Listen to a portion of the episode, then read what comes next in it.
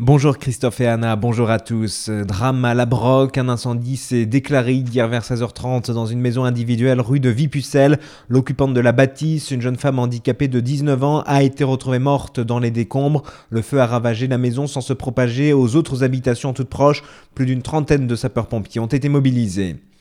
Un homme de 63 ans qui se rendait chez son médecin a fait un malaise au volant de son véhicule hier vers 18h15 rue du Général de Gaulle à Rombard-le-Franc. Son frère qui l'accompagnait lui a prodigué un massage cardiaque sur place. Des gendarmes qui circulaient dans les environs se sont arrêtés pour prendre le relais, mais l'homme est décédé sur les lieux.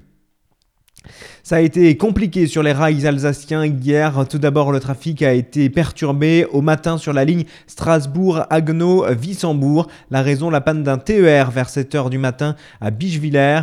Entre 7h et 10h, 11 TER ont été supprimés sur cet axe, le temps de permettre le remorquage de la locomotive vers les ateliers de réparation. Des quarts de substitution ont été mis en place pendant cette période. Le trafic a pu reprendre progressivement vers 10h. À midi, il est revenu à la normale.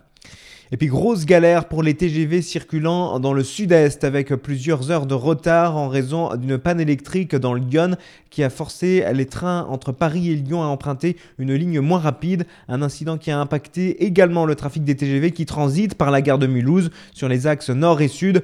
Deux heures de retard annoncées pour ces trains jusqu'en fin d'après-midi.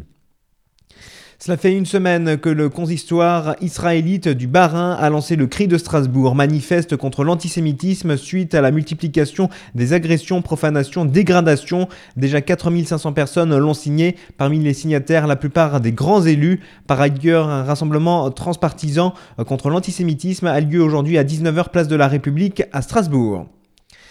L'agenda de Laurent Touvet, préfet du Haut-Rhin, il sera aujourd'hui à 8h30 à Colmar pour une rencontre avec les acteurs économiques du département. À 11h30, rencontre avec les organisations syndicales de la préfecture. Colmar est devenu la destination hype des touristes chinois. La raison, le tournage d'une émission de télé-réalité chinoise, une série qui comptabilise plus de 2 milliards de téléspectateurs et de vues sur Internet. Des touristes par dizaines arpentent les rues de la petite ville, pourtant particulièrement calme en ce mois de février.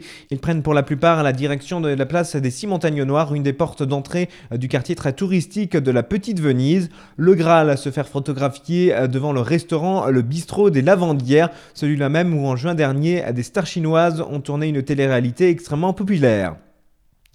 Un beau succès pour le deuxième dimanche à entrée gratuite au musée Unterlinden à Colmar. L'objectif en ce début d'année était de permettre aux Colmariens et aux habitants du secteur de se réapproprier le musée. La première opération de ce type en janvier avait drainé à 2347 visiteurs. Ce dimanche, on avait déjà atteint ce chiffre avant 16 heures. L'initiative, qui n'est pas destinée à devenir institutionnelle, ne devrait néanmoins pas être reconduite cette année. Janvier et février sont des mois relativement calmes avec peu ou pas de groupes et se prêtent donc à ce type de mesures de 2887 personnes ont profité de la gratuité.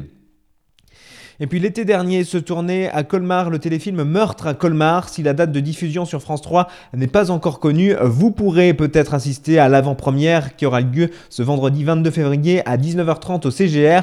L'invitation est valable pour deux personnes. Pour participer, il faut envoyer un mail à festivalfilm@colmar.fr en mentionnant dans l'objet Meurtre à Colmar. Les 60 premiers mails seront retenus. Bonne matinée, tout de suite retour de la météo.